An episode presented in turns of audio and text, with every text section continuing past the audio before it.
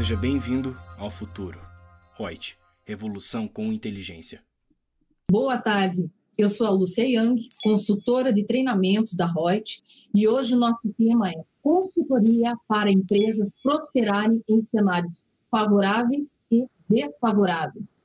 Meu convidado especial hoje, que quando eu fiz propaganda aí nas redes, todos lá, puxa, esse é fera, esse é bom, eu gosto muito dele. É o Fernando Sampaio. É empresário, contábil, ele é professor, é consultor, palestrante, lá de Belém do Pará. Seja super bem-vindo e tenho certeza que tem uma boa galera aí de Belém do Pará nos assistindo aí, em virtude de você ser o convidado especial de hoje. Seja bem-vindo. Tudo bom, Fernando? Obrigado, obrigado pelo convite. Ah, eu fico muito grato né, com esses feedbacks, é fruto do trabalho que a gente faz é, no Brasil todo. E estamos aqui para contribuir sempre. Acho que é momento de crescimento. E, como sempre, da nossa área, a nossa área não para de crescer, né, apesar de algumas reportagens, algumas coisas sendo noticiadas, que às vezes são equívocos, até de interpretação, até tradução. A gente vai falar sobre isso. Então, estou muito contente, pelo convite. Falando nessas alterações, já vou te dar uma novidade de hoje aqui que eu recebi professor Newton Fati, que esses tempos esteve aqui fazendo uma live conosco, ele disse, Lúcia, veja lá, e me passou um link que hoje era para ser às três horas da tarde, só que eles postergaram para as 18 horas. Vai ter um pronunciamento aí sobre tributação de bens e serviços, Fernando. É verdade. E aí vem bomba, né? É, a, a, o governo ele tem tá com a reforma tributária, né, a, a entrega do nosso super-ministro, Paulo Guedes, né, enfim, e ele vai trazer, dentre outras coisas, a unificação da PIS e da COFINS. Então, a gente vai ter aí um pacote dessa reforma tributária que ela vai ser entregue em camadas, vai se entregar tudo, porque a gente sabe que como tem todo aquele trâmite político de aprovações vai e volta, então, por prudência, o governo vai entregar em camadas, não vai entregar tudo. O ministro já antecipou algumas coisas. Teve uma live recente na, na semana passada do, do, da XP Investimentos, né? Que na semana passada ele falou sobre. A gente tem acompanhado essa simplificação. E aí, para os amigos compreenderem, essa simplificação ela é fruto não somente do próprio plano de governo, né, do atual governo, e aí lembrando, não tenho bandeira partidária, não para levantar a bandeira de A, B e C, é meu papel aqui. É, isso é um alinhamento que o Brasil tem desde muitos anos, esse namorinho, uma paquerinha, e parece que agora virou um namoro sério, estão quase trocando anéis aí. E a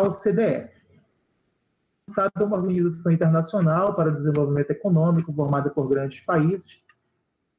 O que, que ela é no final das contas? Ela vai atestar se é bom ou não fazer negócio com o Brasil, se o Brasil seguir vários protocolos e requisitos. Isso é importante para o Brasil prosperar, é importante para internacionalmente aumentar a confiabilidade neste país, inclusive com investimentos, né, e também com as parcerias com outros países. Vocês devem ter notado aí, quem acompanha as notícias, não o governo, o governo sempre se alinhando aos Estados Unidos, a Israel, a vários outros países que são considerados pelos seus atuais governos como muito liberais. Justamente porque esses países têm muita representatividade na OCDE. E aí, o que, que a OCDE quer do Brasil? A simplificação tributária e a simplificação trabalhista. Só isso.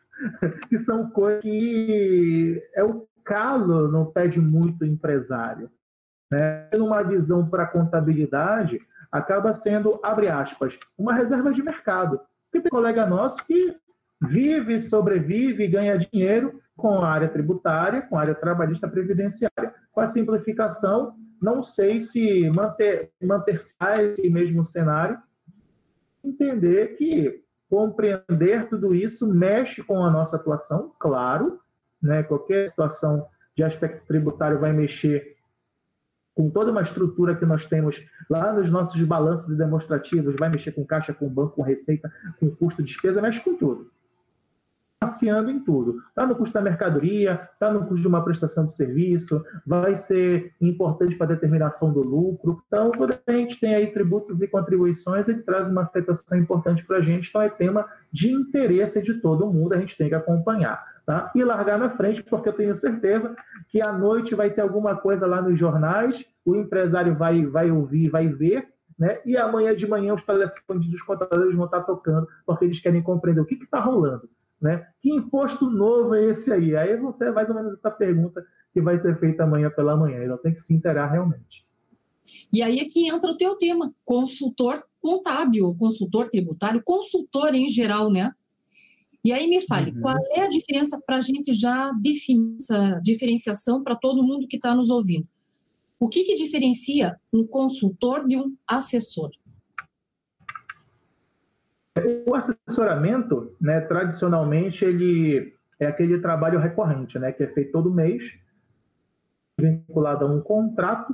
Né? Então, por exemplo, o que é o mundo de ver no assessoramento? Assessoramento contábil, trabalhista, fiscal, né, que é justamente esse atendimento àquela rotina, que tradicionalmente é mensal, né, de periodicidade mensal, outras periodicidades também, como a apuração do imposto de renda, enfim eu sou pago para manter essa regularidade, eu sou pago para manter muitas vezes a minha escrita contábil, etc. Enfim, a questão toda é que no assessoramento, ou, em, ou dentro desse assessoramento, tem muita coisa que é de consultoria, Lúcia.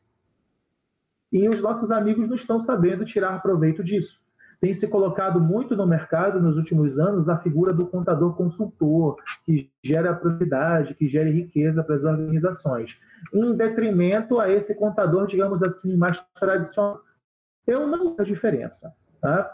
Na minha visão, todo contador ele pode gerar resultado para as organizações sem nenhum problema. O que está faltando, talvez, é uma melhora de postura, de atitude, de oferta Agora, a, o assessoramento ele tem, digamos assim, um cardápio limitado. Tal como eu já disse, o trabalhista e o contábil.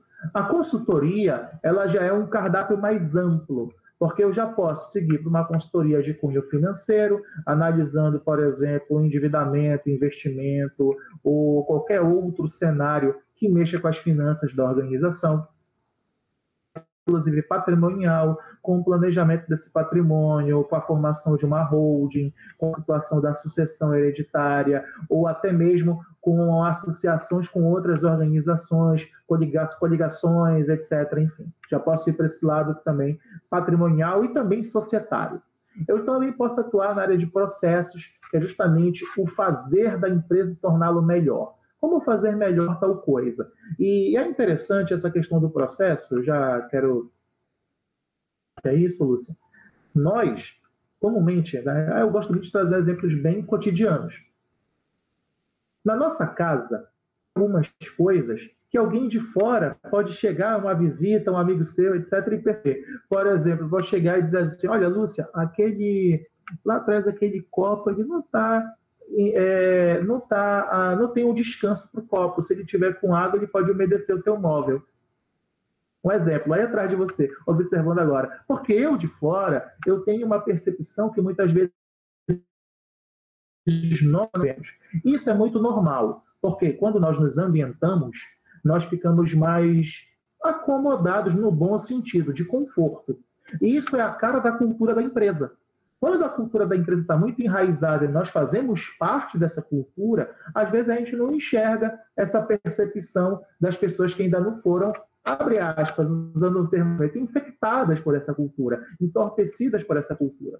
Então, o legal de trabalhar com consultoria é essa visão de fora para dentro que a gente tem das organizações. É impressionante como a organização como um todo, com essas pessoas, ela se surpreende quando a gente, a gente fala sobre algo que tem acontecido na organização de, pô, mas como é que eu não percebi isso? É o que eu mais ouço em consultoria. Talvez porque, além de eu perceber o que pode ou não estar certo ou errado na organização, isso também é fruto de observação de outras organizações que eu também atendo. Então, eu consigo muitas vezes pegar o que tem de bom numa organização e levar para outra, E o que tem de ruim em uma, já identificar na outra também para já eliminar aquele problema, seja processual, financeiro, etc. Enfim. Então a visão do consultor é muito isso, de trazermos melhoria para as organizações. Agora, é claro, diferente do assessoramento.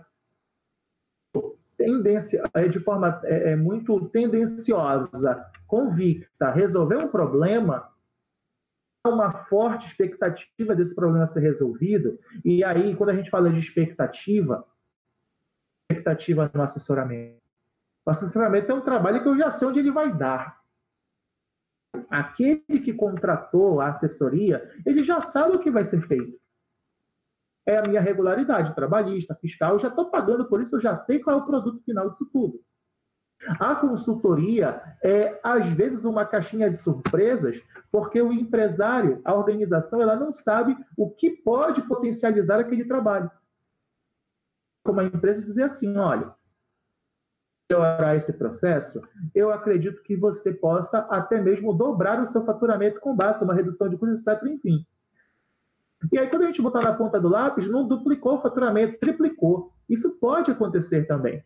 Porque na hora em que eu tenho um, um melhor desempenho com todos os usos de recursos que a organização vai dispor a partir de agora, do trabalho que a, que a consultoria comumente faz, possíveis. E isso faz com que, apesar de ser recorrente, chamado recorrentemente para outros trabalhos. Porque se você resolveu aquele problema, quando tiver qualquer outro problema, você vai ser chamado. Ou, se quando tiver qualquer decisão vezes de um parecer, de uma opinião, de um, um, aconselhamento, a tendência é você também ser convocado e também ser chamado. Porque sabe-se que com, com a Lúcia, pô, a Lúcia dá resultado, eu quero estar sempre perto dela, eu quero falar com ela o tempo inteiro.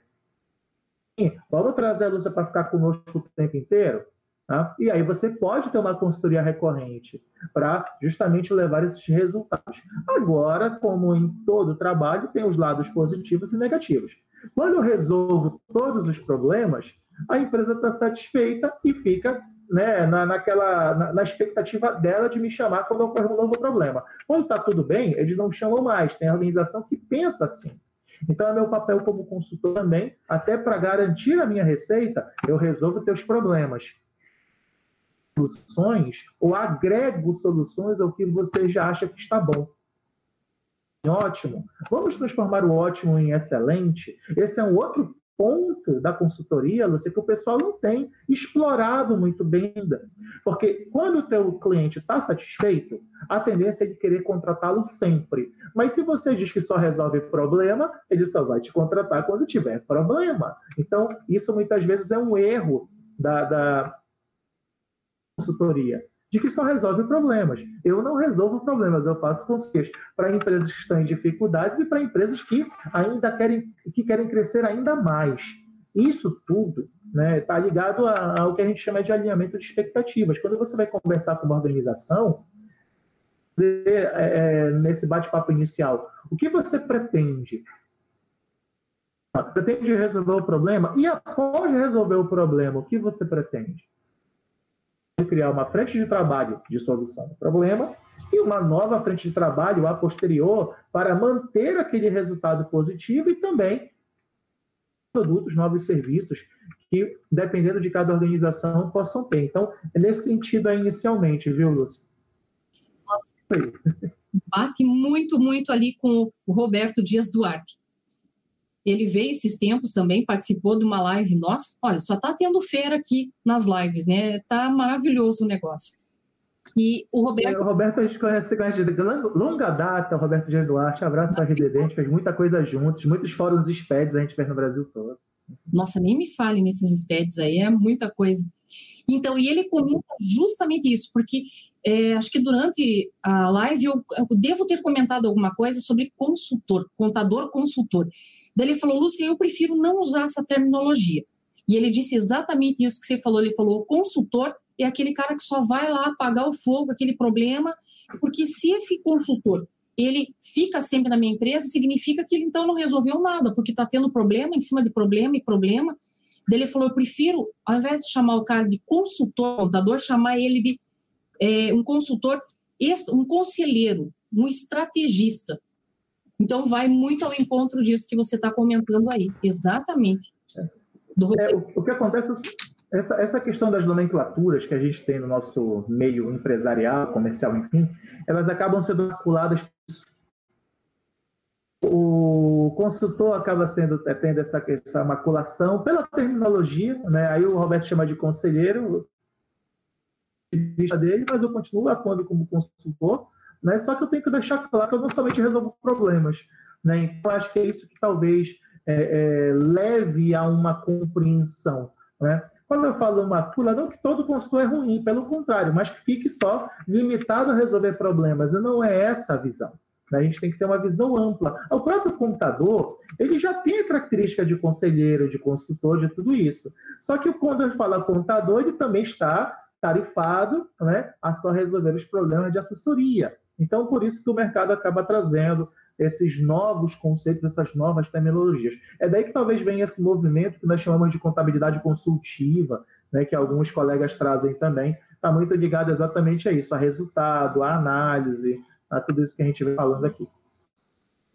Então, tem até, eu estava vendo, procurei nos meus livros aqui, e eu tinha comprado isso há muito tempo, e eu vi aqui, ó, em 2011, a IOB lançou um livro, De Contador a Consultor. Lembro, tem esse livro. Não é uma coisa de agora, né? Que já vem há muito tempo. É. De que só acho que talvez agora, nesses momentos de crise, que o pessoal começa a correr.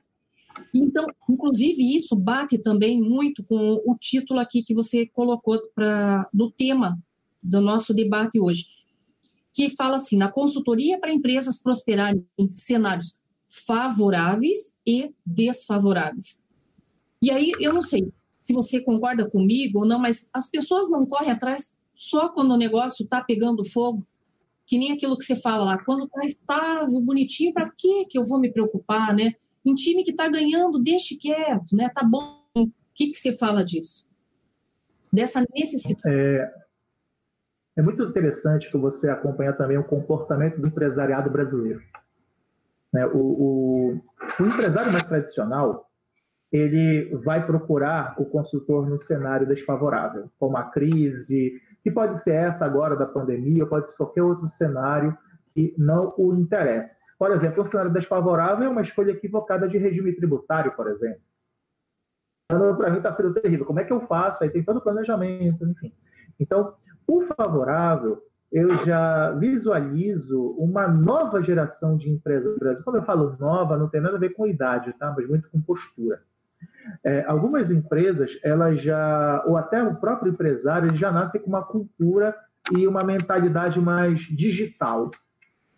A atuação digital das organizações. E essa atuação digital faz com que esse empresário ele já tenha um perfil de eu vou ganhar dinheiro, mas eu quero ganhar muito dinheiro com essa empresa. Até o ponto de utilizá-la como moeda, como venda, para começar um novo negócio a posterior exemplos de cenário favorável que eu mais gosto, para exemplificar, a história do, do genial fundador da rede Habibs, né? Daqueles alimentos, né? Árabes, né? Ele, para quem não conhece a história dele, ele fazia, é, ele criava ou ele abria pizzarias, a pizzaria prosperava, ele vendia a pizzaria com toda a carteira e abriu uma outra no outro bairro que ele já tinha estudado e aí ficava ciclicamente ganhando muito, porque ele ganhava muito dinheiro para abrir a nova pizzaria, e aí ele já tinha esse ciclo, ele fez muito isso. Até que, quando ele começou a trabalhar no ramo dos alimentos árabes, ele falou: não, agora eu não vendo mais, agora eu vou expandir, porque isso aqui dá muito dinheiro. A síntese da, da, da, da dessa grande biografia, uma biografia espetacular, e, e, eu sou tão fascinado, mas sabe aquela que foge? Fugiu o nome dele. Daqui a pouco, quem puder colocar aí nos comentários do nosso YouTube, fico, fico grato. Então, a, a, essa percepção desse empresário que tem uma visão de negócio, muitas vezes ele tem a visão de negócio até com a sazonalidade do negócio dele. Eu chamo muito, eu chamo muito nas consultorias, não perder a temperatura. Eu tenho uma situação de uma cliente, na época dos Jogos Olímpicos do Rio de Janeiro, lá atrás nas Olimpíadas, ela desenvolveu um negócio espetacular, genial. Faltava um ano para as Olimpíadas e o produto estava pronto. Ela desenvolveu um cardápio, um aplicativo para celular, que o atleta que vinha de todas as partes do mundo baixava.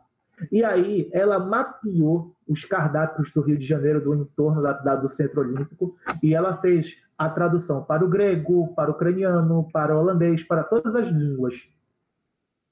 Todo gringo que vinha já tinha o cardápio, então estava lá o que era feijoada, traduzido, tal, tal. Então foi espetáculo, foi um sucesso. Qual é o problema? Qual era o problema desse produto? Quando a gente conversou na época, se você não lançar esse produto logo, perdeu a temperatura. Ele não tem utilidade após os jogos. Os Jogos Olímpicos. Né? Então, ela teve que entrar em contato, aí gerou a dificuldade dos restaurantes, não teriam os cardápios prontos ainda. Então, ela teve as dificuldades, mas foi uma sucessão. Ela ganhou uma grana imensa, né? E tanto que ela, depois que passaram as Olimpíadas, ela vendeu esse produto, a ideia do produto, para outros eventos que teriam uma situação muito semelhante. É, levar esse produto para vender, inclusive nessas, nessas feiras TED que tem no, no restante do mundo aí. Então, a temperatura do negócio é muito importante. E onde é que você entra nessa história? Você, contador profissional que vai ser consultor. E eu estou tratando de cenário favorável, né? Negócio, o retorno do investimento, a análise de todo, todo, toda a questão financeira que envolve o, o projeto, o planejamento. Então, tudo isso a gente participou ativamente. Mesmo de, para quem conhece projetos do gráfico de né, o uso do recurso, o uso do tempo, o uso do capital e de que forma ele foi sendo utilizado, um cronograma, uma cronologia. Então, muitas vezes o empresário precisa disso em que o empresário, no cenário favorável, também precisa da gente, é quando ele tem a ideia também de fazer com que o negócio dele seja avaliado. Investimento futuro dele mesmo ou de terceiros. O mercado chama isso de valuation. É uma área espetacular para se atuar. Mas como o Brasil ficou e está ficando cada vez mais global, a abertura de mercados que nós temos desde 1992 até hoje, às vezes um pouquinho mais fechado por uma questão tributária, uma regra de COMEX, etc, etc, mas nós temos um Brasil muito aberto ao capital estrangeiro. Então, o que acontece? As instituições estrangeiras muitas vezes querem investir no Brasil. A que não percebeu isso é só lembrar das empresas de software. Quase todas as empresas dos escritórios de contabilidade foram adquiridas por empresas estrangeiras e outras estão sempre nesse viés da negociação. A gente teve esse boom com as instituições de ensino, que os grupos internacionais vieram comprar as instituições nacionais. Então, de um profissional que faça a avaliação do patrimônio. Agora, não é só avaliar o patrimônio pelo custo histórico. Balanço, a carteira de clientes, o endividamento, os passivos trabalhistas, tudo isso tem que ser bem levantado, né? Enfim, eu lembro de uma situação com um amigo meu, do qual já vou indicar aqui também, o Habib Bichara, cara espetacular. Ele é fera nesse tema e ele fala sobre um produto, um, um grupo educacional que fez uma avaliação por, digamos, número qualquer, tá? Por um bilhão. E quando foi feito o valuation, ele foi para 500 milhões, reduziu pela metade porque o grupo não tinha visibilidade de todos os outros problemas que é, é, ocasionavam ou geravam aquela, a, a, a, aquela instituição. Como, por exemplo, à época, a, presidenta Dilma tinha diminuído o valor do ProUni aluno ProUni, a receita projetada caía abruptamente. Então, o valor de ação por aluno, que é um indicador que existia, ele caía praticamente pela metade vender uma organização que vai ter uma receita reduzida pela metade, é claro que isso vai impactar no, no valuation dela. Então, a empresa ia ganhar muita grana com a operação, mas não estava percebendo que dentro da operação tinha um fator preponderante para a formação do próprio valor da instituição. Então, são essas coisas que o estudo que deve ser feito pela área de consultoria, pelos contadores, o mercado está muito aberto para isso. Mas, ah, Fernando, vai ser para grande empresa. Não é não. Não é não é para empresa pequena também. Tem empresa de contabilidade, para falar do nosso segmento, que eu sou empresário contábil, tem empresa de contabilidade pequena que está sendo adquirida por escritórios maiores no Brasil inteiro. Porque o escritório maior, como ele quer prosperar e quer escalar serviço, ele está comprando o escritório menor para ficar com essa carteira e levar qualidade a essa carteira. Que o contador mais tradicional, mais pequenininho ainda não conseguiu por N fatores. Então, isso tem acontecido. Tá? Então, a gente tem uma, uma, uma conjuntura de negócios muito interessante no Brasil. Cenário desfavorável. É o melhor cenário para profissional contábil trabalhar uma série de empresas tendem a fechar, sim, é fato. Uma série de empresas tem dificuldades, e ela já vem cambaleando lá de 2019, não é de agora, muitas delas. A, a pandemia só veio ser a pá de cal do caixão de muita empresa, essa é é a verdade, para muitas, né? por conta de orçamento, enfim, uma série de motivos. O pulo do gato. Empresa que sobrevive à crise vai ganhar o mercado de quem não sobreviveu. É a lógica. Então, se, por exemplo, eu tenho três empresas, duas caíram fora por os mais variados motivos e uma ficou, a tendência toda a carteira consumidora dessas duas comece a consumir nessa que, nessa que ficou. Então, a gente tem um cenário, me arrisco a dizer, desse momento pandêmico, que já começa agora com o retorno gradual das várias atividades, eu estimo que em 18 a 24 meses a gente vai ter uma conjuntura de trabalho muito interessante, com aumento de emprego, sim, com muito faturamento das organizações, sim, porque vai ter uma reconquista de mercado. Aqui ninguém vai mais aguentar ficar nesse modelo, mas teremos um modelo híbrido, um novo modelo, né? em que a gente vai ter o home office? Vai ter o home office. A gente vai ter o aumento do consumo na internet? com os vários negócios web? Com certeza. Mas tem coisas que presencialmente ainda vão ficar muito, muito, muito frequentes. A gente, por exemplo, tem agora a telemedicina, muito interessante. Eu fiz consulta recente, achei o máximo, né? mas os serviços que ainda não tem como ser 100% digitais. E essa necessidade que o ser humano tem, e a gente tem que lembrar que o comportamento do ser humano muda estamos mais, cuidado, mais cuidadosos com a saúde, mais criteriosos e cuidadosos com a nossa educação. É necessário ter qualificação técnica profissional como agora. Estamos preocupados, quando eu falo com a saúde, a envereda para alimentação, para as atividades físicas, para a saúde mental. Então, tem muitos novos negócios surgindo. Nunca se falou tanto de competência emocional, soft skills, pessoal adora o termo inglês no Brasil, né? E tantas outras questões. Então, a gente, eu entendo que muita coisa vai surgir, muitos novos negócios vão surgir. Acompanhar isso é interessante. Né? E aí, desses novos negócios, Lúcio, de onde vai vir o dinheiro para tocar um novo negócio? Eu já tenho, Ana, empresário falando, eu já tenho a grana, vou precisar buscar esse capital com um terceiro? Quem é o terceiro que vai ser meu parceirão nisso? Quando eu falo do terceiro, é uma instituição financeira? É um investidor? É um novo sócio? Aí, tudo isso tem que ser avaliado. Vale a pena ficar sozinho ou vale a pena eu expandir com alguém? e com esse alguém quais são as condições, quais são os, o que, que é positivo e negativo nisso, onde é que eu ganho, onde é que eu perco. Aí, para fazer negócio, tem que estar com o patrimônio levantado, aí volta aquela questão do valuation. Muita coisa interessante. Eu vejo que os pequenos negócios vão se agigantar, porque tem muita gente empreendendo, empreendendo em abrir o um negócio, e vai ter êxito, sucesso, isso é uma outra história tá? Para a gente não ficar falando das estatísticas Sebrae, de que a empresa abre e fecha, é porque está faltando, aí lá vem um trabalho que eu vejo que é a, a princesinha dos trabalhos que nós vamos ter. A fina flor, a pessoa física, que é uma coisa que é desprezada historicamente pelos contadores. Nós temos muita gente investindo em novos negócios, mas ainda no Antes do CNPJ, tem o CPF. Esse CPF não sabe o que vai fazer ainda. Por exemplo, atua num segmento bem interessante, que é o segmento agroindustrial, rural, onde a gente ainda tem aquela figura da pessoa física e não da pessoa jurídica. Futebol, eu atendo vários jogadores, alguns que vocês, dos times que vocês torcem, né? porque gestão do patrimônio das finanças dessa galera. Oi? Que time que é esse aí? Dependendo também, já nem tem mais para as lojas. Tem né? vários, tem vários. Do, do, do, do Rio, de, de, de, do Rio Grande do Sul, todos os estados tem geralmente algum aí. É legal que um vai indicando o outro. É muito bacana. Eles indicam, eles fazem um clube. Olha, faz com o Fernando, o Fernando é bom. Então aí a gente vai trabalhando.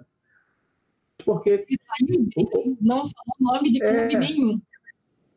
Não está nenhum aqui, não, não, vou expor os clientes aqui, que eu não estou autorizado a expor. Tá? O que, ah, que é interessante nesse, nesse segmento dos jogadores de futebol é porque eles sabem que eles têm uma vida útil de trabalho.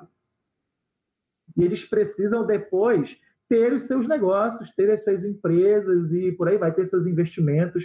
Por exemplo, tem um, um jogador, não, claro que eu não vou dizer quem é, mas ele resolveu fazer, pegar um bom valor de uma operação que ocorreu, numa transferência em que ele ganhou um bom dinheiro, né, questão de milhões, e ele investiu metade desses valores em fundos imobiliários. Muito estáveis e rentáveis, né? Rende aquele valor certinho, né? Então ele, a gente fez uma análise o perfil dele de investidor vale a pena ele fazer fundo imobiliário. O, o, o Shopping Batel, aí, né? né? que é de um fundo imobiliário, inclusive, gerenciado por vários bancos, entre eles o Banco do Brasil, foi onde ele botou boa parte dos investimentos dele. Mas ele não é daí de Curitiba, não, nem dos clubes daí, ele resolveu investir aí, que eu lembrei agora também. Então, tem situações. Aí eu pergunto a você, contador, contador que está assistindo, essas oportunidades estão disponíveis para todo mundo? Claro que estão. Vai ser é, conhecido ou conhecida para essa atuação. Aí você vai ter que fazer o que todo mundo faz. Aí já é o lado do marketing da coisa, o como fazer. Porque ficar falando, falando, falando, todo mundo fala. Como fazer uma outra história. Tá? Deu certo e o que eu fiz deu errado. O que, que deu errado? É, procurar individualmente, dá muito errado. Você tem que agrupar. É, por exemplo, você está é, é, tá próximo de onde se reúne clube de futebol. Onde é clube de futebol se reúne? Nas federações. Aí com as federações você tem o contato. Patronal, sindicato de empregados, associações comerciais, então você tem que estar próximo dessas instituições. É o famoso reunir para informar. Quanto mais você reunir pessoas, mais provavelmente você vai obter um, um novo cliente. O que, que, eu faço demais, e por isso que talvez na, na, quando você divulgou, alguns amigos falaram, né, Fernando, legal, enfim. Eu faço muitos treinamentos e palestras. Porque no treinamento a pessoa passa comigo quatro, seis, oito horas ouvindo o que eu posso modificar o prazer de resultado para ela que uma apresentação de 15 minutos, toda visual, com pasta gráfica, etc., enfim, onde em 15 minutos eu consegui fazer ou ter a retenção daquele cliente. Olha, eu encantei o cara, ele sai de lá entorpecido, ele quer falar comigo. Às vezes ele paga um treinamento para ir fazer uma pergunta. Você sabe como funciona, Lúcia, é exatamente assim. Né? Então, é, eu faço demais isso. Lembrando que sempre eu tenho em mente a todo treinamento eu voltarei com um cliente de consultoria. E a gente tem que ter essa, essa mentalidade, não apenas na questão positiva da coisa, mas estar preparado para isso, de que você pode levar solução. Agora é conteúdo. Não fico, por exemplo, como algumas pessoas fazem. Olha, está aqui o conteúdo tal, você vai aprender, mas você aprende muito mais se você comprar meu livro aqui na página tal. Aí, pelo amor de Deus, tá? Isso o mercado já aprendeu né, de que não vai dar muito certo. Tá? Só quem faz isso com brilhantismo é a Disney, o Circo de Soleil ou questões do tipo. Que você assiste o espetáculo, você sai de lá quer comprar a xícara do o, o, as orelhas do Mickey, porque você, no nosso segmento isso é um pouco difícil. Talvez se o Pedro, quando falar com o Lucas logo mais na, na outra live, ele vai falar um pouquinho do encantar o cliente, já que ele é fera nisso, né? Enfim. Então, a gente tem que saber a estratégia para ganhar esse cliente, tá? Só que isso é muito do marketing. Mas, claro, fazer marketing todo mundo faz. Tem entrega de conteúdo, entrega de conhecimento, entrega de resultado, é uma outra história. O marketing for, mas se você não entregar, se prepare para o pior marketing que tem. É dizer que você não entrega. Então tem que tomar um pouquinho de cuidado acerca disso também, porque nós, nesse momento aí da, da virtualização do serviço contábil, das redes sociais com serviço contábil, está todo mundo falando, falando, falando, falando, e muitas vezes não tem entrega. Então tem que tomar um pouquinho de cuidado também. Esse é um ponto que eu coloco, certo? Para vocês, tá? Olha aí o tá. do, do, do Robson Shiba, né? Não, Alberto Saraiva, show de bola. O João Aristides me salvou, lá o proprietário da rede Habibs, né, quando ele fez o trabalho. Alberto Saraiva, obrigado. Tá? Pegando da Shining Box. Ele falou aqui nos nossos comentários. Fernando, e ó, eu até marquei aqui um texto, deixa eu ler esse pedacinho e daí você me diz o que, que você acha disso. Muitas vezes claro. as empresas não sabem que esse tipo de, de serviço de consultoria existe ou quando conhecem, não tem o dimensionamento exato do impacto que ele pode ter nos negócios. Cabe ao profissional de contabilidade apresentar essa possibilidade às companhias, às empresas. Tudo bem, concordo com isso aqui também, mas te pergunto, como que aquele contador é, pequeno, uma estrutura pequena, vai conseguir dar conta de cumprir todas essas obrigações acessórias imensas que a gente tem ali e ainda sobrar tempo dele fazer esse marketing, dele é, fazer esse, entre aspas, esse encantamento do cliente, ter essa. É, enfim, ele conhecer e saber exatamente o perfil do cliente, conhecer com mais afinco aquele cliente e poder pesquisar tudo que ele possa trazer de benfeitorias para ele. Aonde que ele vai arranjar tempo condições para isso? Para estudar e operacionalizar e ser um superman aí uma mulher maravilha da contabilidade. É, aí é um dos maiores desafios, né? O, o, o que, que eu vejo hoje, Lúcia? Eu acho que há uma de crescimento interessante na área de consultoria e aí você precisa do back-office. É você ter atrás de você, quem está atrás da cortina, quem vai dar tempo para você fazer tudo isso. É, da minha atuação para tentar chegar à resposta, tá?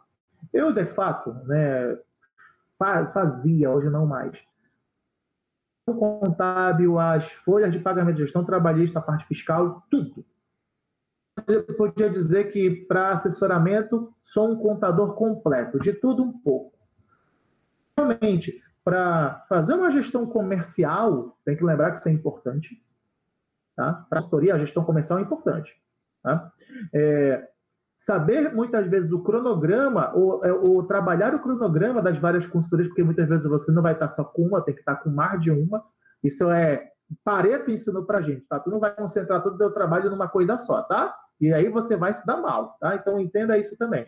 E, e o que, que eu vejo de interessante para esse back-office que eu citei? Eu sou muito, muito é, é, fã ao que tem sido feito com o trabalho das franquias das empresas de contabilidade. Eu gosto, gosto. Tá? Não, não só aderir ao modelo, porque eu não vejo necessidade de adquirir uma franquia. Mas para quem está começando o negócio, ou está pequeno ainda quer prosperar, eu acho interessante a franquia. Aqui sem nenhum constrangimento para ninguém, tá? Poderia citar o, o, Luiz Fernando Martins Alves, poderia citar o Edilson Júnior, poderia citar o Walter e meus amigos da NTW, tá? Sem nenhum problema, tá? Estou ah, ah, citando, por exemplo, da, da Vers, tem várias empresas no Brasil que fazem hoje a franquia. Tá? Por que, que é interessante essa questão da franquia? Porque eles fazem o back-office, podem prosperar o teu negócio que você ganha na franquia um sócio. Assim, não sei trabalhar em sociedade. Pois é, meu querido, minha querida, para te crescer sozinho é difícil. Sozinho nesse Brasilzão é difícil. Você tem que ter muita competência. Você vai trabalhar, desculpa a expressão, tá? Como um burro de carga, de manhã de noite, e acho que você não vai conseguir entregar o que se espera de você e o que você tem potencial para entregar mas sem back-office não vejo como. Tá? Então, se você está nas atividades operacionais hoje, você está preso na chamada armadilha da atividade. Lá em 1900 e Guaraná com rolha, o Peter Drucker, o mago da administração moderna, falou isso. Na armadilha da sua própria atividade, você não cresce. O que é a armadilha da atividade? É fazer o que você está fazendo hoje. Se isso não te levou ao crescimento até agora, 15, 20 anos continuando a fazer a mesma coisa, isso não vai te levar ao crescimento também. Desculpa, para você ganhar dinheiro com assessoramento contábil, você tem que ter muitos clientes, ter uma, uma régua de inadimplência que não é alta, tem que ser baixa. Tá? E aí você vai ter que ter profissional qualificado. Você, para ter esse profissional qualificado, você vai ter que pagar bem. Aí lá vem o teu custo operacional lá para o céu. Aí talvez você tenha receita alta, custo alto, lucro baixo. Essa com a maioria. Eu até tenho um faturamento bom, mas o custo operacional é grande. Por quê? Porque você vai ter que ter muita operacionalidade do negócio custam tempo e esse tempo custa naturalmente dinheiro. Né? Por exemplo, eu tenho um bom analista fiscal, né, um analista contábil, enfim, eu vou desembolsar pelo menos, pelo menos, dependendo de cada região, um analista razoável entre 3.500 a 5 mil reais. E dê conta de fazer muita coisa. Né? Um assistente contábil vai cair um pouco menos, cai aí uns 70%, 60% desse valor. Um auxiliar contábil, mas com o passar do tempo, você vai notar pessoas que estão nos cargos mais operacionais, elas vão dominando a operação. A diferença entre você, contador, que opera, e o teu colaborador que também opera. Ele vai saber exatamente o que você sabe. O que, que ele vai entender? Bom, se esse cara só faz operação, é a lógica da coisa. Se esse cara só faz operação e eu faço a mesma coisa que ele, eu vou montar meu próprio negócio. Essa visualizar o mais do mesmo, todo mundo fazendo a mesma coisa. É a lógica colaborador de uma empresa contábil está nos assistindo. Se você começa a aprender a mesma coisa que o proprietário da empresa contábil, você está fazendo o que aí, meu brother? Vai-te embora vaza. Não tem o que fazer. Porque o mercado vai aí o mercado concorre, aí vai ser a oferta e demanda. O empresário que não é bobo, bom, se esse cara que trabalha há 20 anos entrega bem, mas ele faz a mesma coisa que esse cara de 5 anos que entrega bem também, eu quero o cara de 5 anos que vai me cobrar menos. Acontecendo. Aí a gente tem um plus, Lúcia, dentro disso. Eles conseguiram escalar o serviço. Não totalmente, tá? Mas muitas já estão escalando razoavelmente. Aí estão lá cobrando os 90 contos, né, os 90 reais, os 140 e pouco, e aí começa uma outra guerra, que eu não vou entrar nesse viés agora, que não é interessante. Mas para vocês, vocês entenderem que sem back-office não dá. Interessante para esse back-office. Mecanismos de retenção dos teus talentos. Retenção é, além do bom ambiente de trabalho, isso aqui, ó, essa muito no final das contas. Uma participação de resultado seria interessante, ou até mesmo uma figura de sociedade com capital minoritário. Por que não? Os advogados fazem isso há zilhões de anos. Começar a entender e aprender como fazer negócio do conceito de colaborador, é, colaborador sócio empregados sócios. Porque você vai ter alguém que vai ter o sentimento de dono junto com você, que vai entregar tanto quanto antes, porque ele sabe que agora é na alegria e na tristeza, né? Custo está dividido, então ele vai, é, se ele vê uma luz acesa, ele vai apagar. Então é legal ter esse sentimento de dono, né? Esse é um ponto. Ainda sobre o, o esse, esse item que você trouxe do jovem profissional ou daquele que tem um pequeno escritório, quer entrar nessa, nessa seara toda, polêmica aqui, que eu já venho falando há alguns anos, tá? Eu não gosto de trazer polêmica, mas essa eu não posso deixar de falar. Eu, Fernando, agora, 17h44, dia 21 de julho, que não as empresas, o modelo da maioria das empresas de contabilidade, aí eu vou continuar com uma pausa com o seu modelo, continue feliz com ele, sem nenhum problema, a gente não vai brigar por causa disso, ok? Você que está me assistindo, eu vou falar um negócio que vai afetar o teu modelo de trabalho. Se tu está feliz com ele, fica feliz, não tem nenhum problema. A empresa contábil está falido, a forma de trabalhar está falida. Pegar por departamento, eu não entendo como um bom negócio. Aquele que é muito especializado no fiscal, Vou ter aquele que é muito especializado no trabalhista, muito especializado no contábil. se o mercado levar o meu especializado no contábil para suprir essa especialização, eu vou ter que procurar no mercado. Aí eu vou entrar numa seara de guerra de salários para contratá-lo e de, até de atratividade, deixá-lo atrativo. O cara que faz tudo, passei em todas as áreas, mais esse problema. Quer ver só? Lembra que eu tinha um trabalhista, um fiscal, um tributário e um contábil? Se eu perdi o contábil, esses dois dão cobertura. Fernando, como é que a gente faz isso dar certo? Esse modelo eu trouxe alguns anos para a minha empresa quando a gente fazia assessoramento. Hoje eu não faço mais, eu só trabalho exclusivamente com consultoria. A gente chamou na época de uma sistemática por célula.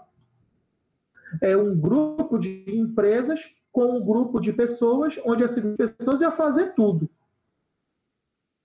Ah, mas eu sou seu trabalhista, vai aprender o fiscal. Ah, eu sou seu tributário, vai aprender o contábil. Porque eu preciso de um contador, ah, parafraseando o Bradesco, né? Eu preciso de um contador completo, que é o slogan do Bradesco, né? Completo. Preciso de um contador completo. Porque se eu tiver um afastamento por doença, umas férias, isso é maternidade, o mercado levar, eu não fico desfalcado até da memória da minha organização. Embora, ele leva tudo embora. Aí eu vou ter que ficar ligando para alguém porque não tem documentação e tem uma série de outras coisas que tem que ser aperfeiçoadas. Então, eu vejo que não é apenas a prestação do serviço em si, Lúcia. É o modelo do negócio que tem que começar a se modificar em adequação ao que o mercado exige. Se você não se convenceu do que eu trouxe, o Fernando o nosso querido Felipe, que está aqui no nosso back-office, né? E você, Lúcia, nós três, tá? Aí, o Fernando não entrega bem. O Felipe entrega bem lá no tributário, a Lúcia entrega bem no trabalhista e eu, no contábil, não entrego. O cliente vai ficar chateado com a nossa empresa do mesmo jeito. Entreguei tudo, o Felipe entreguei tudo e o Fernando entregou nada. A bronca vai ser coletiva do mesmo jeito. E você vai ficar super infeliz você e o Felipe, porque, caramba, a gente rala pra caramba, o cliente está super insatisfeito porque o Fernando não entregou a parte dele corretamente. Ter esse desequilíbrio na departamentalização, é normal. Além do atendimento, vamos ligar para a empresa. Bronca tributária, Lúcia resolve.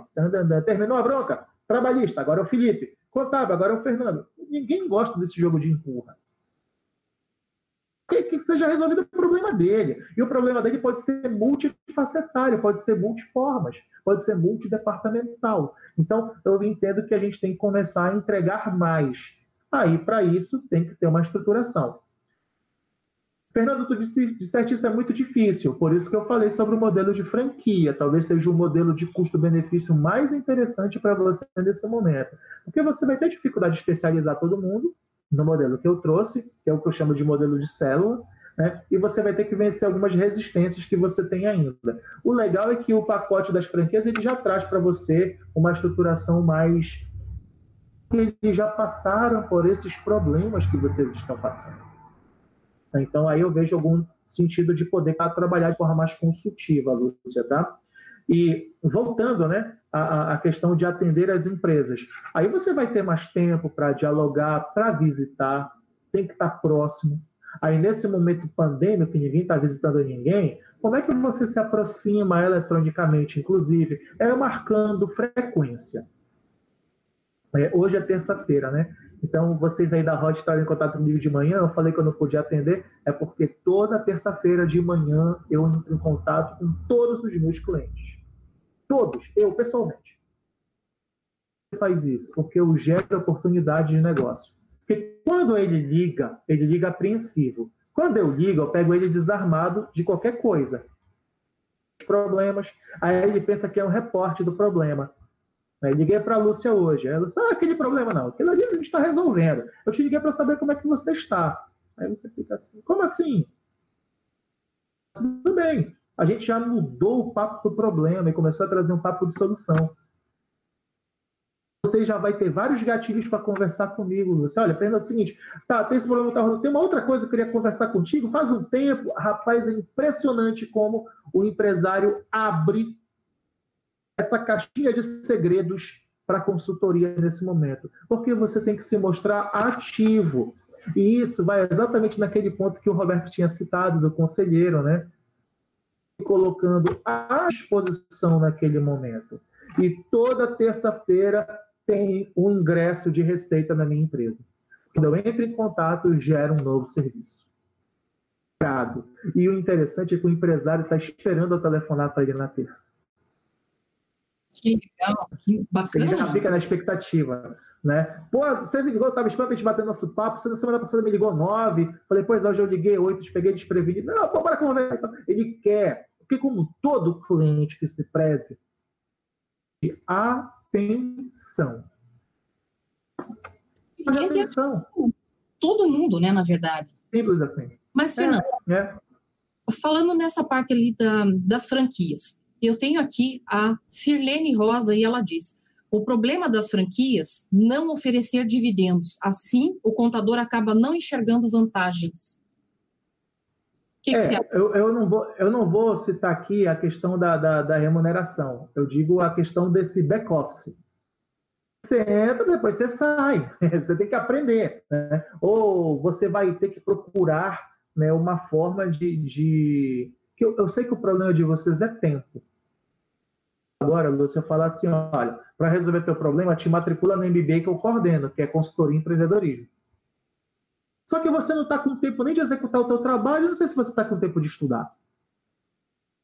Eu poderia chegar aqui, ó, a solução é essa, que vai falar assim, tá, ok, eu trago uma situação palpável e real. Você tem que analisar o que é melhor para você nesse momento. Lembrando que eu lembro muito do, do meu pai lá, quando eu estava com 14, 15 anos, ele falou: Olha, está te tornando um adulto. A vida vai ser fácil. Mas comumente a decisão certa é a difícil. A decisão difícil é a certa. Então, ele me disse isso lá atrás: vocês vão ter que tomar decisões que não vão ser fáceis. Porque se você quer mudar a sua forma de trabalho, você vai ter que tomar uma decisão que não vai ser fácil de a partir de agora, né? Faça uma análise da sua carteira. Quantos clientes, eu gosto de chamar assim, tá? É meio estranho o termo. Quantos clientes tranqueira você tem aí? Aquela tranqueira que te dá trabalho pra caramba, né? Eu até digo que é quase que uníssono, é quase que 100% então, para onde eu passo. A empresa que mais te dá trabalho é que te paga menos. Impressionante como todo mundo concorda com isso. Então, talvez de repente seja esse momento de demitir alguns clientes, o custo operacional está sendo muito elevado para obter aquela receita. Receita disfarçada de custo e despesa, que no final das contas não ganha nada. Né? Porque você não está ganhando, está ganhando no, na, na, remuneração, na, na, no honorário, no, no, numa receita, você dispõe para ganhar aquilo, não vale a pena. Era melhor você estar tá estudando, ter tempo com a família, outra coisa, tá? que melhore a qualidade de trabalho. Não vale a pena. Eu gosto muito de citar os meus grandes líderes ou meus grandes mestres, né? Eu lembro do congresso de contabilidade que foi em 2000, estou me expondo aqui, né? Eu tenho 20 anos, lá em Goiânia. Queridíssimo e saudoso professor Antônio Lopes de Sá disse a seguinte frase, que ficou marcada, foi uma frase de bastidores que depois foi para o palco nenhum CNPJ vale um AVC. Essa frase é do professor Antônio Lopes de Sá. Ah, maravilhoso, né? Esse foi uma perda imensa, né? Mas era maravilhoso. Vou... Exato. Vou ficar me matando por alguém que não vale a pena? É como todo relacionamento, né? Então, às vezes, a gente tem esse cenário também nas, nas, nas pequenas empresas de contabilidade. Tem que se desvencilhar de quem não está tirando resultado. Então, né? isso é outro ponto também. É, as suas prioridades. Empresas rentáveis, mais nichadas, enfim. Tá? É um ramo para ganhar dinheiro. Sempre foi e sempre será. Um pouquinho de gestão para ganhar dinheiro. Porque serviço não falta, tem muito. Né? É. E aí, o que, o que eu quero enaltecer também um ponto assim, importante. Como o empresário, de uma forma geral, mercado de gestão desse Brasil nos últimos anos. Aqui, o empresário faz um monte de bobagem. Verdade. Só que esse não me interessa. A não ser que eu leve aquelas soluções que ele deseja naquela consultoria, naquele perfil que a gente conversou mais atrás, tá? Mas eu quero empresa que prospere também. Então, para uma empresa prosperar, eu preciso também de um empresário que queira prosperar, ou que ele não terceirize a prosperidade para o contador. Terceiriza isso, terceiriza a gestão, terceiriza tudo, ele não quer cuidar de nada. A gente tem contador que ainda tem essa postura, não te preocupa com nada, tudo aqui a gente resolve. Você praticamente disse que vai assumir a organização né, sobre o teu seio, né? Você vai cuidar da organização. Tem contador que faz isso. Assessoramento que cuida do financeiro, que faz os pagamentos, que, que, que administra os conflitos da sociedade, faz um coisa, não deveria fazer nada disso, você não foi contratado para isso. É onde eu quero chegar. Então a gente tem que ter, de fato, uma, um melhor posicionamento acerca disso e de forma rentável. Sem rentabilidade você não prospera. Tá? Da mesma forma com as empresas. E aquela famosa questão: como é que eu vou ofertar consultoria para todo mundo, para esses ótimos resultados que eu desejo para os outros, para a minha própria organização? Né? A autoconsultoria. Você tem que fazer a sua própria. Afinal de contas, o que é interessante para você? Eu tenho quatro empresas, eu sou professor de pós-graduação, porque eu amo estar em sala de aula, é uma cachaça, é meu vício, eu gosto isso é o meu, né? Isso me levou a coordenar o MBA, então tenho um monte de alunos, e esses montes de alunos me trazem zilhões de novos clientes. É um ciclo que eu adoro, que funciona perfeitamente para mim. Eu tenho qualidade de vida, estou aqui na minha casa agora. Então, a gente tem que começar a pensar no cenário de trabalho que nos favoreça. Outro. Eu vejo muito contador preocupado com a empresa, preocupado com o contador. Né? Então, é, é, é, é aquela questão, né?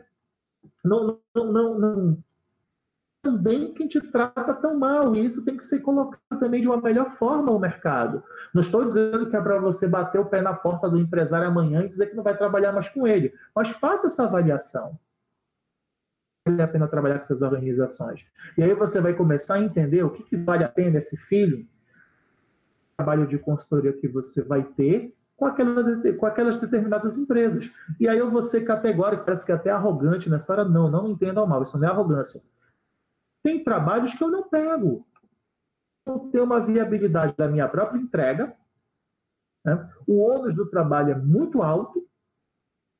A empresa pode me pagar. Todo o meu orçamento, ela reduz. Não tem como entregar se eu reduzir o meu preço má qualidade, você vai começar a falar mal de mim e macula a minha imagem no mercado. Não. Vamos fazer assim?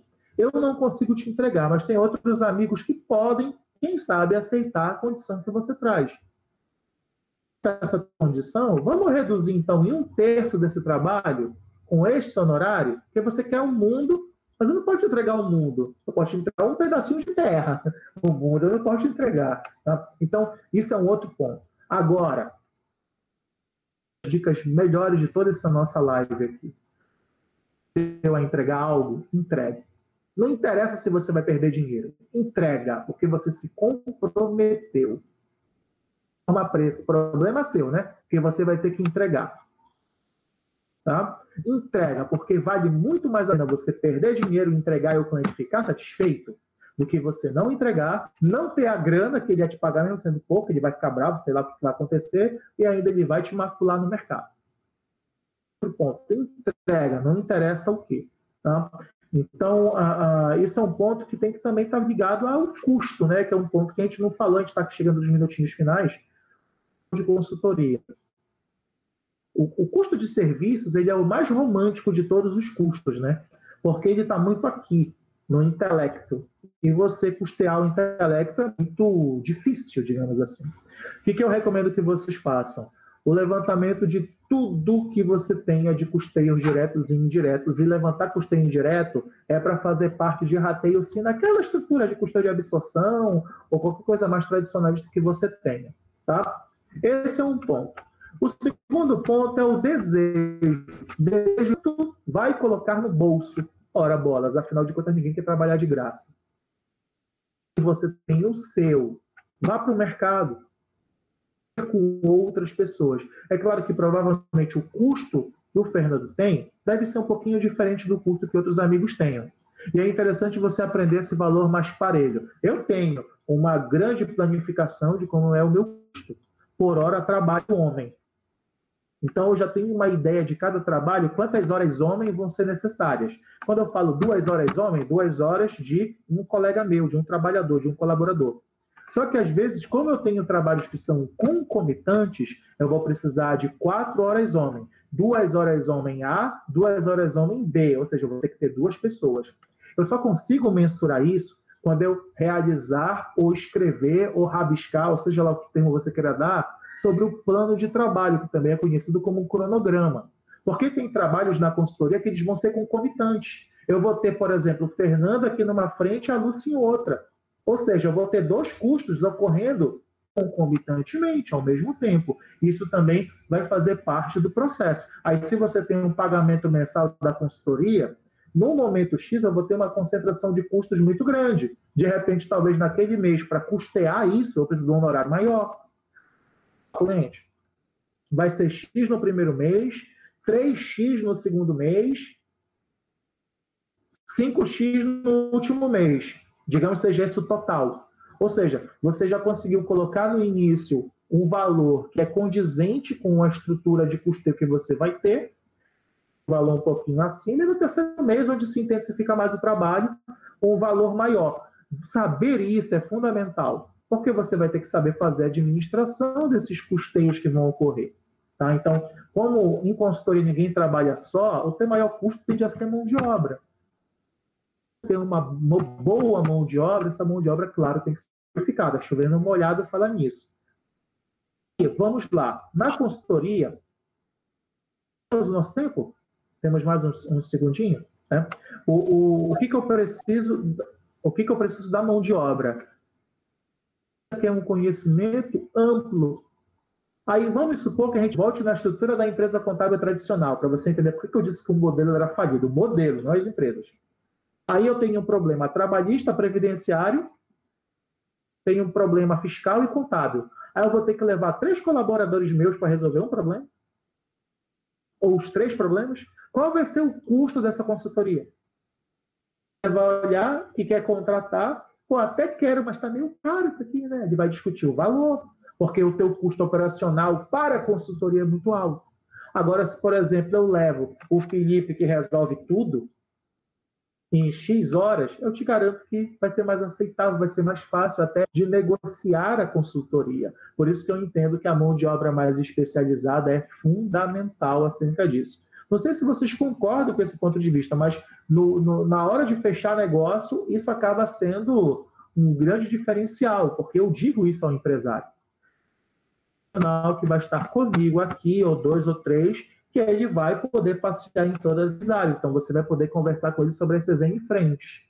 Aí, ele, o empresário fica menos apreensivo, porque ele já consegue ver uma integração do negócio, uma integração do serviço que vai ser executado, e não parcelas né, ou, ou, parte do todo. Né? Então, eu gosto muito desse tipo de cenário também, Lúcia.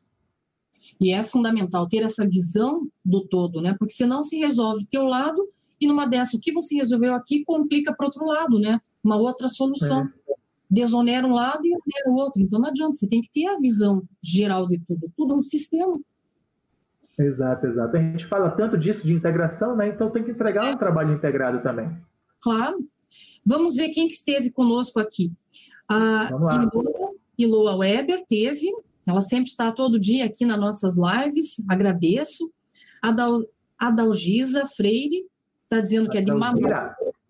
É, a Dalzira Freire. Você conhece? Não, talvez, não tantos. Desculpa, a Dalzira tem já se conhece, não lembro do, do, do, nome e sobrenome, até porque não está fotinho aqui. Tá? Mas um tá. abraço tá. a todos os amigos de Manaus. De Manaus. Vamos ver aqui quem mais. O Tiago de Moura, que está sempre conosco aqui, maravilhoso, professor excelente. A Daniela Silva. É, deixa eu ver quem mais. O Sidney Lopes, estou vendo aqui também. Tem a Sirlene Rosa, né, que fez essa pergunta das franquias. Uhum. João Aristides Moraes, que ele fala, professor, eu concordo com você, os escritórios estão deixando a desejar. A Daniela Silva também concorda com isso. Vamos ver. O João Aristides, ele diz, né, que concorda com isso tudo, e o Marcos Freire fala, muito boa live, parabéns. Olha, como todas, né, as lives aqui, meus convidados aí são, eu sempre digo, são especiais. Ainda bem que eu tenho esse contato, né, essa possibilidade de, de conhecer essas pessoas maravilhosas e poder compartilhá-las né, com essa grande maioria das pessoas que está podendo nos assistir. E que se não pôde assistir hoje, fica gravado, assiste outro horário, mas assiste, né, não deixa de ver. Eu sempre digo, se todo mundo pegar uma hora do dia para assistir lá a live, ele está se formando. A pessoa está empregada, está ali estudando, reforçando aquele conhecimento. Não estou empregada, mas você está se atualizando para que quando tem uma oportunidade, você vá ao mercado e está atualizado. E aí, isso também penso. Uma última coisinha para a gente fechar aqui, Fernando. Você acha que com esse negócio, com desemprego em massa e essas coisas que está acontecendo, muitos dos empregados, às vezes, não têm condições de chegar e abrir um simples nacional, ou não quer estar com mais alguém, é, enfim, não pode querer abrir como MEI, microempreendedor, e daí vem a dita da legislação e diz que não precisa nem contabilidade, que é um absurdo isso, né? Até agora isso não me cai a ficha, fico louca da vida. E porque imagine nem como fins estratégicos, gerenciais, como é que eu vou ficar sem contabilidade? Se nem uma dona de casa não pode viver sem uma contabilidade para saber como orçar as coisas, não existe isso, mas que seja. Esse microempreendedor não vai estar tá precisando de mais um profissional de contabilidade. E tem muitos profissionais que dizem: ah, eu não quero o MEI porque ele é pequenininho, ele dá mais custo do que, mais gasto do que realmente retorno. Eu já penso diferente, que é uma pessoa que você vai pegar, um novo cliente que não vem com vícios e que você vai educá-lo, vai colocar num trilho para ajudar o cara a crescer, porque ele né? Você vai dar Red Bulls para ele criar asas, né? E ficar fortalecido. Não vai, não nasceu para ser meia a vida inteira, né? Um pincher. Vai virar um pincher aí no mercado. Não sei, você pensa assim também ou como? Para os contadores. Quando eu ouço esse. Quando, quando eu ouço esse tipo de fala de contador que não quer o meio, eu falo assim: manda para cá que eu quero. É. é. Simples assim. Né? O, a gente tem que entender que todo grande negócio é grande, etc. Mas todo pequeno negócio pode ser um grande negócio. Né? Eu lembro daquela, daquele treinamento que o Sebrae tem online, iniciando um pequeno negócio, né, que ele fala para o jovem, para o novo empreendedor. Qual que é o problema disso? É que nós temos uma, uma resistência de se trabalhar com a pessoa física, eu falei, né, o segmento de pessoa física é extremamente interessante, né, porque ele é imenso. Nós ainda temos uma figura no Brasil de informalidade, uhum. com todas as facilidades que o governo dá, né, e a gente tem um problema com o pequeno. Né? O pequeno ele tem os problemas de ordem contábil, financeira, acesso a crédito, as orientações para ele prosperar e é até mais interessante trabalhar. As decisões são muito rápidas para esse pequeno. Não ter ainda a, no bom sentido, lá do Maxi Weber, tá? A burocracia de uma empresa, o ordenamento departamental, aprovação, etc. Enfim, eu acho que é muito mais rápido, é muito mais dinâmico. E para quem quer trabalhar com esse cenário dinâmico, eu vejo extremamente interessante trabalhar com pessoa física. E você tem que aprender também para esta pessoa física que você tem que ter o tempo de aconselhamento, que é aí onde está o X da questão. Sempre, né? O contábil, etc., enfim, para o MEI é automático, é rapidinho. Primeiro porque a guia é anual, né? Já tira logo as guias lá da, da do PG da PETA, lá, sei lá das quantas. Né? Aí depois você tem a parte da folha de pagamento, é um trabalhador só, folha de pagamento, tranquilidade. Né? No, no, mais, é fazer o controle da, do faturamento dele, né? acerca disso. E aí, se ele faturou muito, tem aquela historinha lá do governo, a famosa equação, compra, compra, compra, vende só um pouquinho, compra, compra, aquela equação toda, que você faz, faz para quem é comerciante, enfim. Mas, é, de novo, empresário deseja, o famoso alinhamento de expectativa. Tu quer crescer, tu quer ser um grande empresário, que tem uma grande organização? Não interessa pequenininho tal, nesse patamar aqui. Me interessa também. A tendência. E olha, é, é, talvez seja romântico, não sei se o pessoal vai me compreender certo ou errado, enfim, ou muito idealista. A gente tem um papel social, pô. É. Dinheiro com papel social. Muito interessante como computador ele é tão importante para o Brasil. A gente faz com que negócios se mantenham, naturalmente empregos se mantenham, economicidade, crescimento do país dessas próprias pessoas e empresas, e a gente ainda ganha o nosso dinheiro. Pô, quer trabalho melhor do que esse? É. Tá escolhendo, tá bom. Cada, eu, eu sempre gosto de dizer que cada macaco no seu galho, só vê se seu galho está podre. Porque a gente tem que entender que, com o passar do tempo, os negócios vão mudando. Claro. Tinha, a gente teve, a gente sempre tem essas ondas e coqueluches de negócios, né? Então, de repente, pode ser que o que você esteja atuando hoje, não tendo uma previsibilidade ou não tendo uma, uma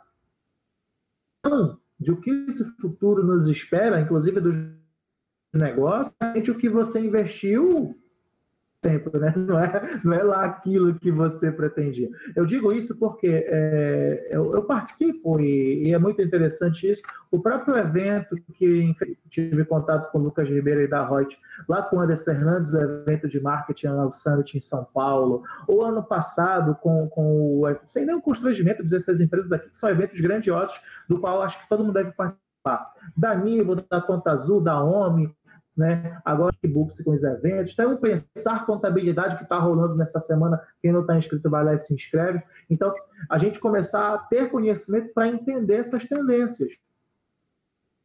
Vocês da Reut têm feito são tendências.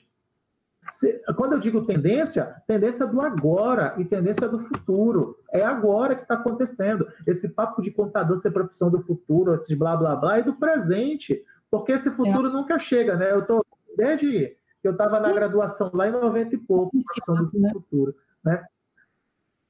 né? Então a gente tem que entender que nós temos esse papel de importância. Ficar segregando o trabalho, ok, porque você pode ter isso nichado. Agora, é, é, deixa eu considerar consideração.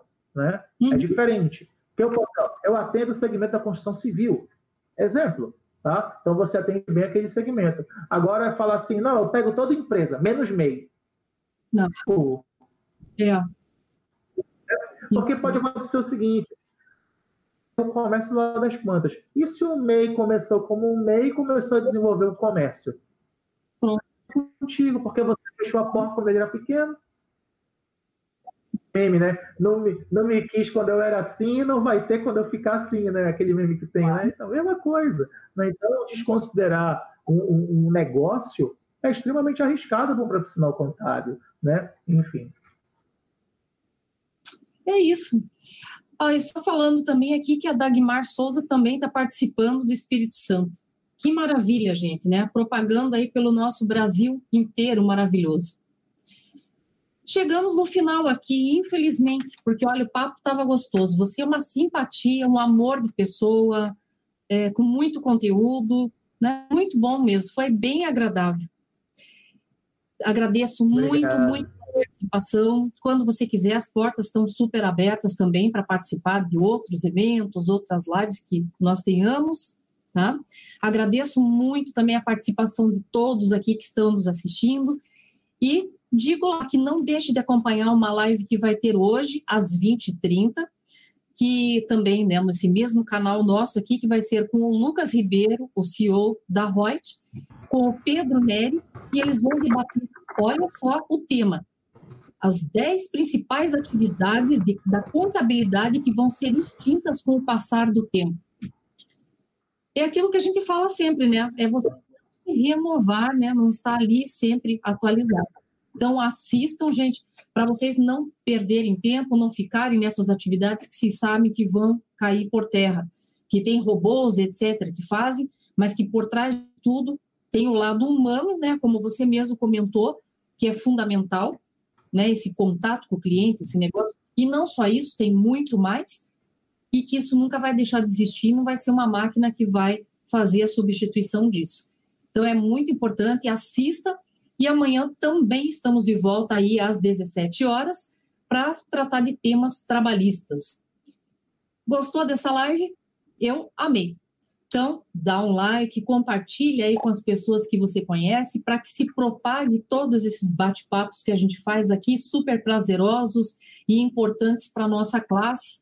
Quando eu digo nossa classe, abrangendo administrador, o contador, o advogado, enfim, todas as pessoas, porque hoje tudo é multidisciplinar, fundamental o estudo constante, como o próprio João Aristides Moraes falou aqui, educação continuada, né, que isso é fundamental em todas as áreas. Com isso, me despeço, agradecendo demais ao meu convidado e a todos vocês que estiveram aqui nos assistindo.